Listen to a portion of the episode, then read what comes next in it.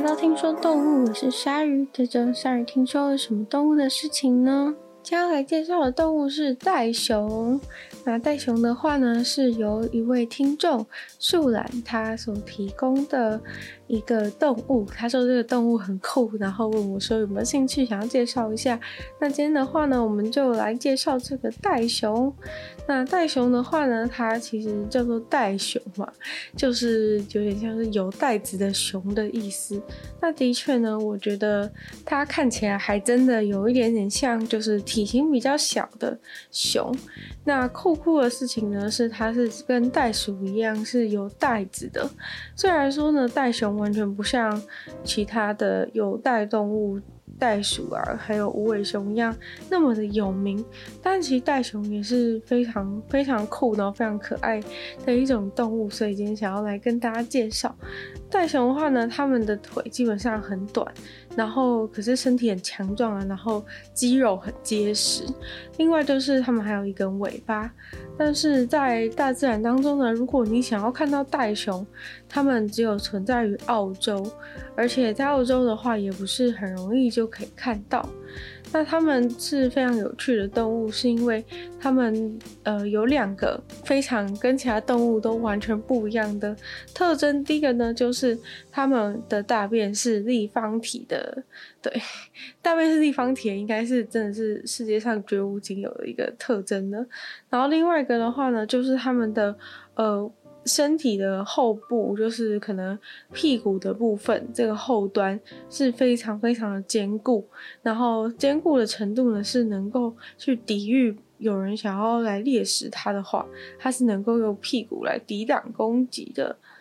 那袋鼠的话，属于的是袋熊科，然后总共存在的袋熊有三种。那这些袋熊呢，都有很非常粗壮的身体，然后呃腿跟尾巴的部分都很短，然后眼睛很小，然后耳朵也很小，但鼻子还蛮大的。虽然说呢，三种之间长得不太一样，但是就是呃分布的地方也是不太一样，就是在澳洲的不同的地区。袋熊的话主要分成三种，第一种的话就是普通袋熊，普通袋熊又被称为是裸鼻袋熊的原因，是因为它跟另外两种比较不一样的地方，是因为它的鼻子上面没有毛。那普通袋熊也是三种袋熊当中分布最广的，就是在澳洲的好几个区域当中都能够找到这个普通的袋熊。那普通袋熊它的身长大概是一公尺，然后体重大概是二十七到三十公斤。那这些都是平均的重量啦，因为就是在呃可能人工饲养环境当中啊，也有一个非常大的普通袋熊被养出来，竟然重达四十公斤。那呃在饲养的袋熊啊，其实通常可以活。活比较久一点，可能可以活到二十几岁。那野生的袋熊呢，大概就只能活十十二岁啊，到十五岁左右。然后另外在呃饲养环境当中活得最长最长的有一只袋熊，居然活到三十一岁。那另外一种的话呢，是南方毛鼻袋熊。南方毛鼻袋熊的话是活在比较更干燥一点的地区，所以是在澳洲的，就是南边的部分啊，还有西边的西澳大利亚的部分。那袋熊的话是三个物种当中，这个南方的南方毛鼻袋熊是三个物种当中最小的一种，成年的体重大概是只有二十六公斤。那南方南方毛鼻袋熊的话，它的耳朵比普通袋熊还要更大，然后也比较尖。这个物种的鼻子是非常的，就是非常明显显著，甚至有点像是有点像是猪的鼻子。如果以人类角度来看的话，应该会觉得这个南方毛鼻袋熊是比较不可爱一点，因为它其实是比较不像熊一点。对，我觉得普通的好像普通袋熊好像比较像，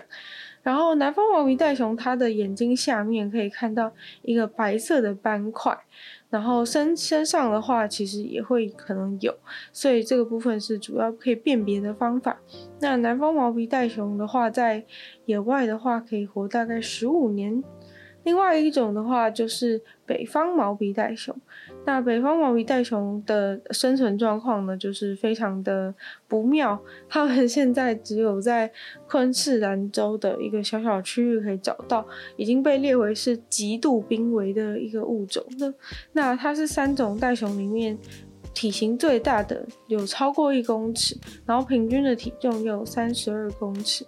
那成年的北方毛鼻袋熊呢，有就是尖尖的耳朵和大大的头。那通常眼睛的周围会有一个暗色的环的感觉。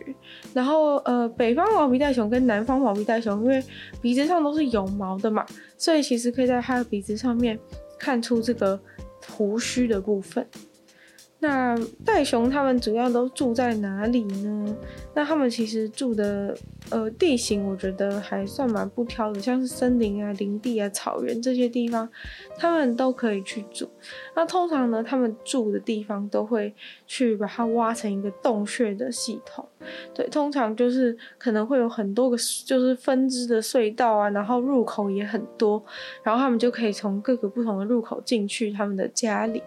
但是他们的入口的话，通常都会用这个粪便或是尿液来作为标识，让他们自己可以方便知道说自己的入口在哪里。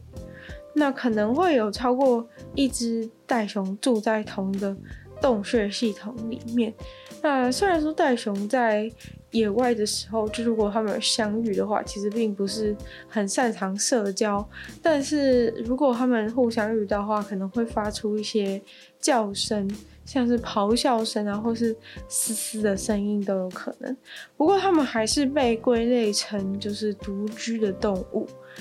那袋熊的话，他们通常是夜间来活动，白天的时候通常都是躲在洞穴里面，然后晚上才会出来。但在圈养环境当中，有的时候也有观察到，如果白天啊天气比较阴啊，然后比较凉爽的时候，他们也可以直接就是他们也可以直接就是当成现在是一个适合活动时间，就自己跑出来了。袋熊它们其实是非常强壮的动物，然后除了爪子很长之外呢，牙齿也非常的锋利。有些人会觉得说，在那种饲养的环境之下，就觉得哦，它们看起来好可爱哦，被饲养员抱在手里面，然后胖胖的一只这样子。然后呃，很多人就会觉得说，它们应该是这种可爱动物区的动物。对，但是其实是他们如果还小，你就一直养着它的话，那的确就是野生动物都是这样子嘛。你在它还是婴儿的时候就开始养它，它们可能就攻击性会下降。但是通常啊，到它们成熟的时候，袋熊的攻击性就会逐渐展现出来，有的时候会直接伤害到人。那袋熊它们就是看起来很像是一只可爱动物嘛，就是胖胖圆圆的，但其实它们真的很强壮，是它们的身体的。呃，后端的皮肤前面是很像是有一块加装的硬板，硬板的话又被称为真皮护罩。那它的结构其实非常的厉害，因为它是多层的，从最内部呢有骨骼，然后软骨骼，然后后外面是脂肪，在外面还有皮肤和毛皮的覆盖，所以说它这整个组起来呢是非常的坚硬。那在有猎食者靠近它的时候呢，袋熊就会优先的躲进去他们的洞穴里面，但是他不是逃跑，他会先找到他的洞口，然后冲进去之后。用把自己的屁股堵在这个洞口的地方，那这种情况下呢，他的身体最坚硬的这一块，就是有真皮护罩的这一块部分，就会刚好是成为这个洞穴入口的盖子。那这种情况下，像是一些猎食者，可能是澳洲的野狗啊这样子之类的动物，想要来攻击它的时候，就可能会直接跟它的这个屁股最坚硬的地方去撞上。那这个时候。猎食者有可能还会反过来受到伤害，非常的厉害。如果说呢，它没有潜进去洞口里面，只把坚硬的部分露出来的话，那很有可能它其他比较软柔软的部分，比如说背部啊，或是腹部，有可能就会遭受到野狗的攻击。但是它透过洞口这个地形的优势，它就可以把它的呃柔软的、容易受伤害的部分全部都都盖起来，然后用洞穴保护起来，然后呢，也用自己的最坚硬的部分去保护它的家园，也就是它的洞穴。对，所以说这非常聪明的一个战略技巧。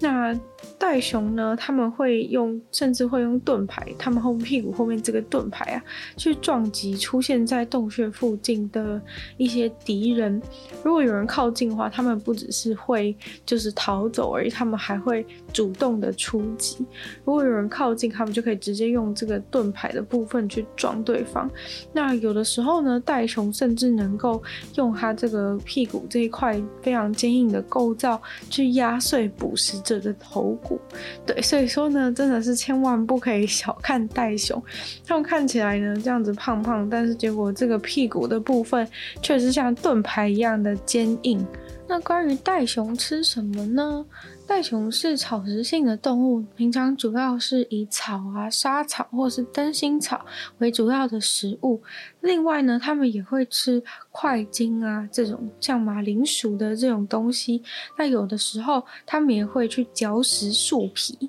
那袋熊它们是有一个很大的门牙，然后没有犬齿，有一个前臼齿。那每个嘴角都有一个臼齿，总共就是有四个臼齿。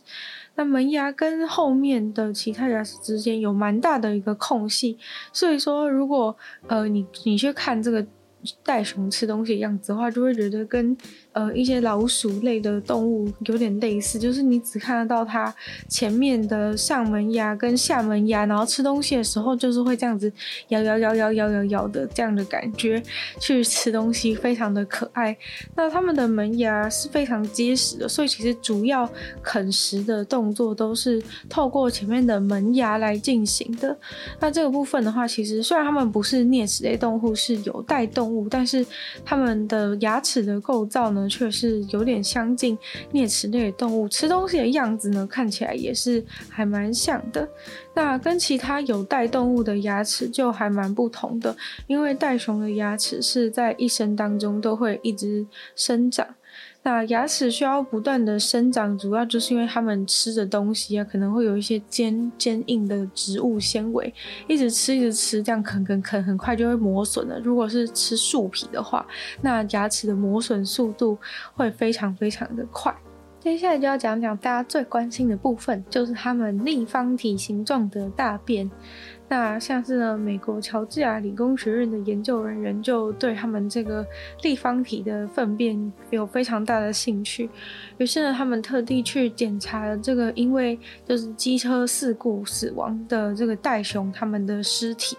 那把袋熊的尸体剖开之后呢，就把它的肠道取出来，因为肠道呢就是最重要的一个部分嘛。在大便出来之前呢，到底是怎么样变成立方体的？看来这个问题。题的答案就必须要从他们的肠道来解答，所以说呢，把他们肠道努力的检查了一遍之后，就发现在这个肠道的最末端，大肠的最末端的附近，液态的粪便才突然变成了固体的方块，所以呢，他们就要去检查这个肠壁的一些各种性质。就最后研究人员得出的结论是，这些立方体呢，就是在肠道最最尾端的这个部分，然后因为它们的这个肠道的墙壁的地方有一个弹性的特性变化，会把它塑造成一个立方体的粪便。那一般如果说是，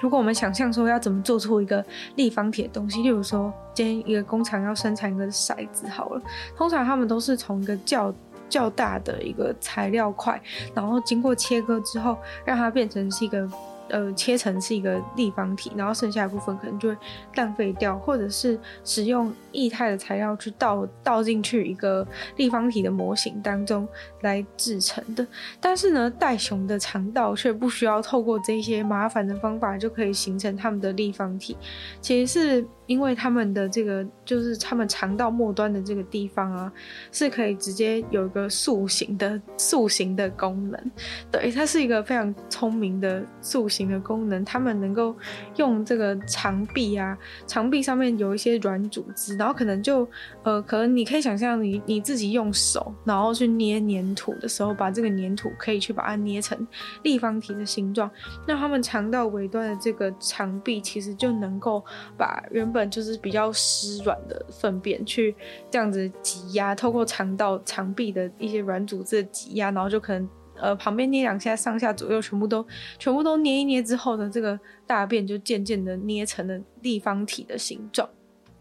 那大家都知道说，动物啊，通常都会用粪便来去标记他们的领地。那他们的视力啊，因为很差，但是嗅觉很好，所以他们就会把这些把这些立方体的的粪便啊，全部都堆积堆积在一起，然后。等到他们就是要找到原来的地方，找到自己的洞穴的时候啊，就可以很快的、很快的去闻到大便这样子。那很多动物都会这样子做，那为什么袋熊要这样做？但他们的大便就一定要是立方体的？那目前有一些呃科学家推测是说，觉得因为如果你的大便是立方体的话，那它会比较方便，可以把它们。叠在一起，就是比较不会滚开这样的感觉。如果你大便都是圆的话，如果你想要把它整个堆起来，那其实是比较困难。但是呢，因为它们的大便是立方体的关系，所以就是你把大便全部都聚在一起的时候，它们就是会像一大堆方糖一样这样子稳固的聚在一起。对，所以说这是有可能是。呃，他们的大便之所以要是立方体的一个重要原因，那研究人员是希望还可以再持续的 研究这个袋熊的肠道，对，因为呃，就是肠道就是生产出一个立方体的大便，其实真的是非常非常少见的事情，所以说他们还希望继续，他们还还希望继续去研究这个袋熊的肠道，然后也许就是再透过研究。袋熊肠道过程中呢，也能够帮助人类在做立方体的时候，能够更有效率。这样子就是可能不需要再用一些磨的方式啊，或者是再用切割切割，然后会浪费掉一些材料方式。也许就是仿造这个袋熊的肠道的话呢，人类就可以更更顺利的去制造出立方体这样子的形状。那嗯，在关于袋熊它们它们呃繁殖的部分呢，跟其他动物一样，就是。雌性的袋熊是会有一个这个育儿袋的部分，可以让他们小袋熊住在里面。那他们特别的事情是，袋熊他们的小小袋子的开口是往后的方向，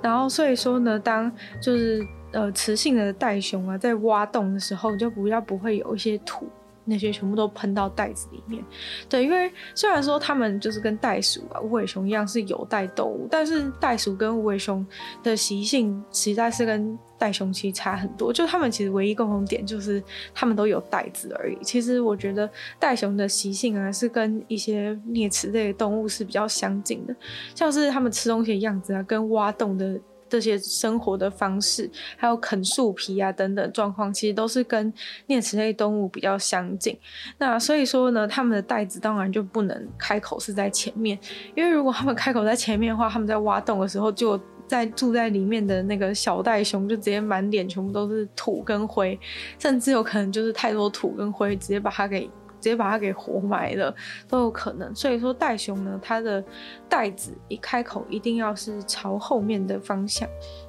那袋熊的生活方式可能并不是就是可以完全解释说为什么它的袋口会演化成在后面，因为就是像无尾熊的袋子。无尾熊的袋子也是朝后面，虽然说，呃，无尾熊他们是住在树上，不是洞穴，但是呢，就是呃，还是很明显的可以可以知道说，袋熊跟呃无尾熊的关系是比袋熊跟跟袋鼠之间的关系还要更加相近。那有袋动物之所以为有袋动物呢，其实之所以需要这个袋子，当然就是因为他们的婴儿出生的时候都是非常不成熟的状况。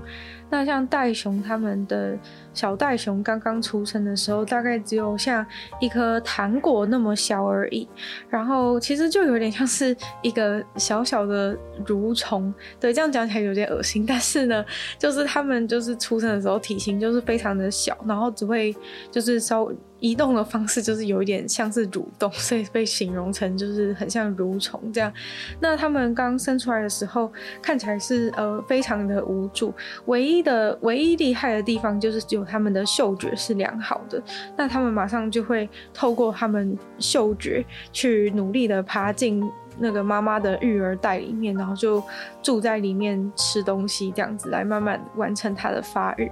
那这个小袋熊，他们在袋子里面的话，六到十个月大之前都是不会离开这个袋子的。然后接下来的话，三种的不同的袋熊就不太一样。但是大概呢，在十二个十二个月到十五个月的话，如果是普通袋熊的话，他们就不会再回去到育儿袋里面去哺乳了，对，就是他们渐渐已经可以自己独立，就不会再回去育儿袋里面哺乳。然后等到他们已经不用住在袋子之后呢，他们还是会继续待在妈妈身边一段时间，然后大概到两岁左右之后才会完全的独立。然后这个时候呢，他们也就生殖成熟，正式的成年了。那三种袋熊呢，它们虽然都住在澳洲，但是它们的生存状况呢，却非常大的差别。像是普通袋熊的话呢，被认为是完全不受关注的状况，因为就是虽然说有人觉得说普通袋熊的数量感觉变少了，好像变比较没有那么常看到它，但是呢，目前还是被呃这个联合国归类成是最不关最不需要关心的一个一个部分。但是呢，如果是南方毛鼻袋熊的话呢，就是蛮受到威胁的。那南方毛鼻袋熊最存在最大的一个威胁呢，其实是一种皮肤病，就是叫做疥癬的一种皮肤病，好像是在他们住的洞穴里面呢，会有一种穴居的螨虫，然后让他们染上这个皮肤病之后，就很容易会死掉。那这个疥癬其实也会发生在人和狗啊之类的哺乳类动物，但是通常呢都是可以治疗的。不过，对于袋熊来说，比较呃不不幸的事情，是因为他们可能住在那个洞穴里面，会一直呃连续反复的感染啊，然后免疫系统可能受到抑制之后，这种疾病在袋熊身上就会比较致致命一点。因为如果其他的哺乳类染上的话，如果你不要一直持续接触，那可能有的时候还会自然的自然的会痊愈。但是呃，南方的毛鼻袋熊好像就特别容易受到这种螨虫和皮肤病的影响。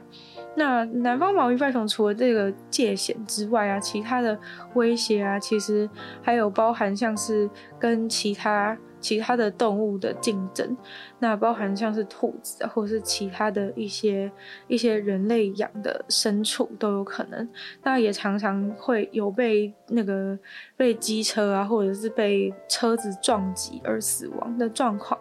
那最惨的呢，其实是北方毛鼻袋熊。北方毛鼻袋熊的话，目前是是属于极度濒临绝种的状态。那他们只生活在昆士兰州的两个小小范围的地方。那其中一个地方还是在那个自然保护区的里面。